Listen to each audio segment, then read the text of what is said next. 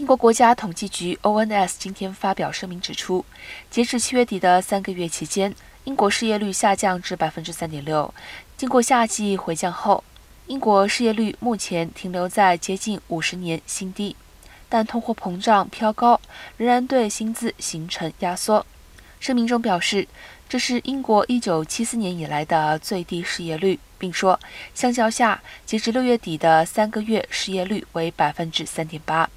声明并指出，尽管许多工作人口都获得调薪，并因处在四十年来高点的百分之十以上的通膨率，实际薪资却比一年前缩减百分之二点八。随着物价，尤其是能源和粮食价格飙升，英国人民已经陷入生活支出危机。